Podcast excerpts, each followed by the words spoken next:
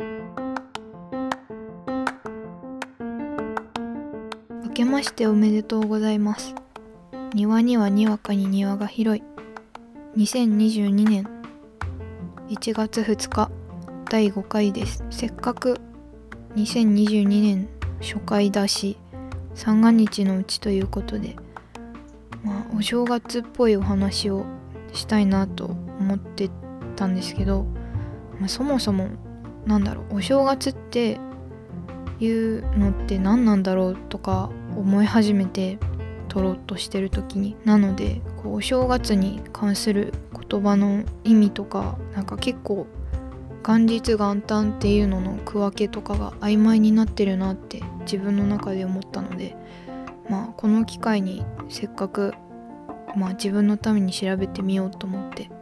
ちょっと調べてきました。まず元日っていうのは1月1日の一日中を指します。それで元旦が1月1日の午前中だけを指すみたいです。こうやって調べてみるとあ自分午後でも今日元旦だねとかって喋ってたかもなって反省というか気づきになったりしましたね。あと正月っていうそのものがどういうことなんだろうと思ったらまあ旧暦のその1年の初めの月を指すっていうまあその通りなんですけどその1月中を一応指すっていうことになってるらしくまあでもそれは旧暦なのでまあ現代では特に元日の1月1日から15日ぐらいまでっていうことになっててでその1月1日から1月15日までは小正月っていうみたいで。でそうなってくるとなんか大正月ってあるのかなと思ってね調べてみたら大正月は1月1日から7日までらしいです。まあとにかく1月というのはおめでたいというわけでした。あと気になるのは初夢の定義。結構議論として上がってきてて、まあ、定義として定かではないくて、まあ、説っていう形で3つぐらいあって大晦日から元旦寝てる間っていう説と元日から2日にかけて寝てる間っていう説と2日から3日にかけて寝てる間っていう3説ぐらいがあるみたいででも大晦日から元日の間に寝てるっていう人はまあそんなにいないっていう話でそのほとんどの人が、まあ、大体大晦日から年越し0時まで起きてるっていうからそこの日はなしっていう暗黙の了解みたいなところがあるらしくそうなってくると元日から2日にかけて寝ている時に見る夢っていうのが初夢の定義としては、まあ、一番メジャーらしいです。まあでもその日に必ず夢を見るかって言われたら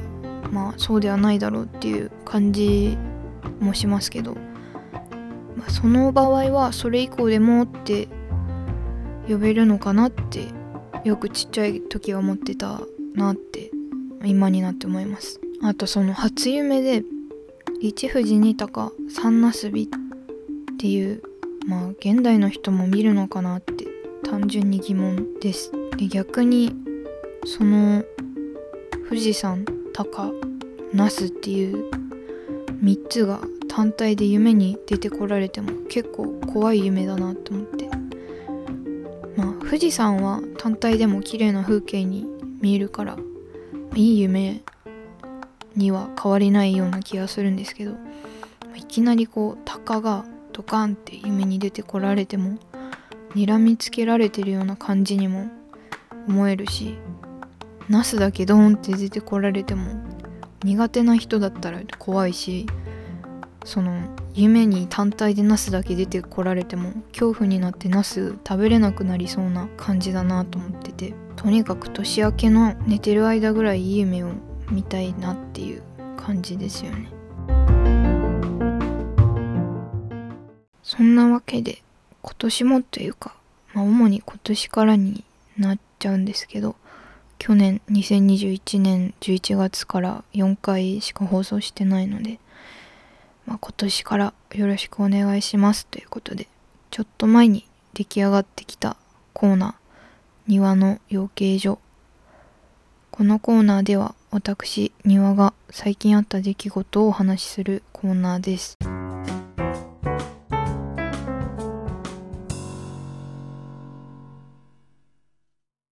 私は一人暮らしを始めるようになって家計簿をつけてるんですよ。まあスマホアプリで簡単にこう、まあ、レシート読み取り機能っていうので簡単にデータ化してくれるやつなんですけどその簡単なので買い物するたびちょっとレシートできたらすぐ写真に撮るみたいな形でそのアプリに読み取ってるので一応ちゃんと家計簿付けっていうのは続いてるかなって感じでいまして。まあレシート溜まってっちゃうのも嫌っていうのがあるのでね。先日このお正月に帰省するためにまあ親戚等々にお土産を買わないとと思って。まあ駅とかでこう新幹線乗る時に乗る前にか買ってもいいんですけど手荷物増えるのもめんどくさいしどのお土産屋さんにするか決めないといけなかったりまあ、そのお土産屋さんの中でもどれ買うとか誰にどれとかそういうの決めるの結構考えちゃう人なので、まあ、時間に余裕がないと無理だなと思いまして先に自分の、まあ、衣類とかちょっと泊まる分の衣類とかと一緒にお土産を送ろうとして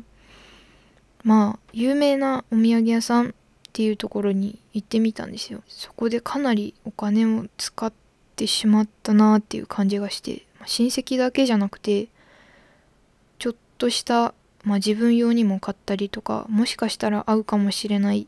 友人たちとかの分をちょこちょこっと買ってしまったのでそれも相まって結構使ってしまったんですけどあとその日はそれに付随して勢いで交通 IC をチャージしたんですよ。なのでその日の出費が結構ひどくてどうしても家計簿につけたくなくてまあレシートをカシャッと取るだけなんですけどめんどくさいとかじゃなくてこう結構な額を使ってしまったという恐怖感。それが家計簿についてしまうっていうすごい反省しなきゃいけないっていう責任感みたいなのがあるからなるべくならなんかなかったことにしたいって思っちゃって。だからまだそのレシートは取ってやるっていう状態で。まあ、結局そのレシートを見てしまえばお金使っちゃったことを反省しろっていう形にはなっちゃうんですけど。まあでもお土産代だからひどい後悔ではないかなっていう感じはしますね。これで同じ金額ぐらいで自分のためだけの何かだったらもっと自己嫌悪に苛まれてたなと思ってまあ使っちゃったけどまだ良かったかなって思おうということにしてます。今回は、まあ、せっかく三が日のうちで2022年初回ということで今年の目標というか抱負を気張らない程度にお話ししていこうかなと思ってます。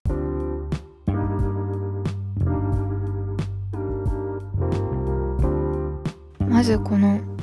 庭にはにわかに庭が広いポッドキャストの抱負ですね。2022年は本格的にちゃんとポッドキャストをしていこうって意気込んでいます。というのも2021年11月から始めたのでちょっとだけ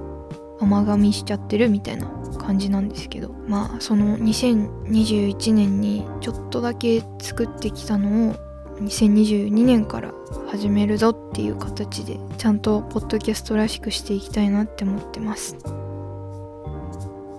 あと私個人としての目標っていうか抱負というか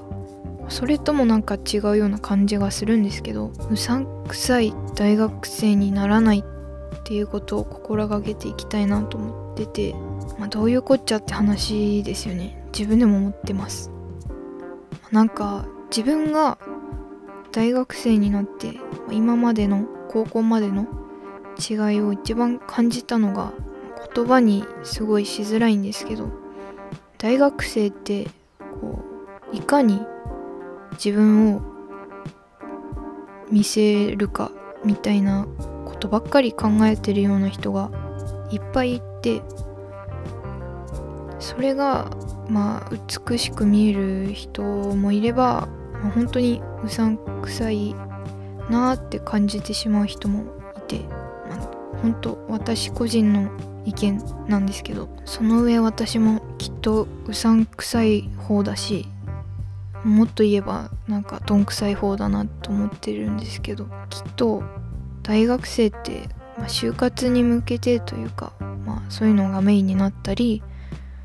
卒論とかでも自分の研究成果を発表したりっていう場があるから、まあ、どうしてもこう自信をつけていかなきゃいけない期間っていうのかもしれないなと考えてて。それはきっといいことだとは思うんです。でも自分はうまく言えないんですけど自信がなくても自信を持たずとも何かになったり何かを成し遂げたりはしたくてどういうことかって言われるとなんか曖昧になっちゃうんですけど自信を持たないままでも、ま、何かができるはずって思い込みたいというかまあそんなどうしようもない考えを持ってます。だから自信を持って何かを自分の何かを表現したり強く見せたりしてる人っていうのが自分にはすごくかけ離れた存在に見えちゃうっていうのがあってそのせいでうさんくさいなみたいなマイナスイメージの言葉で言ってしまうんだと思うんですけど自分が言うところのそのうさんくさい人たちっていうのはきっと世間一般に見たら自信を持ってて偉いねっていうのとちゃんと主張してて立派な人だねっていうのとそういうふうに言われる人たちだと思うんです。確かに自信を持った方がいいのかもしれないしポジティブにポジティブな言葉を発言していきた方がいいのかもしれないんですけどそしたらその自分の自分らしさっていうのがなくなってしまうような気がしてて自分はすごいネガティブな考えでマイナス発言ばっかりする人なんです。だけどだけどその自分を無理してポジティブな言葉を発言しようとか書こうとかそういう風にするのはなんか違うなと思っちゃってて、まあ、だからそのうさんくさい大学生にはなりたくないっていう言葉でまとめてしまいました、まあ、きっとなれないというか自信持てないんだろうなとは思ってるんですけど。そのネガティブな考えでマイナス発言ばっかりしててもなんかそれを自分らしさって言えるような場所が自分には必要だなってすごい思うのでネガティブを出す積極性っていうすごい矛盾のはらんだ言葉みたいなものが自分の中に出てくるんですけどだからこのポッドキャストもそんな場所になったらいいなと思ってやってる感じです。年明け早々重たい話になっちゃったんですけど。まあ、2022年もいい年になれるようにしていきたいなって思ってますそれではまた2のつく日には庭がにわかに広い庭を開きますのでお楽しみに。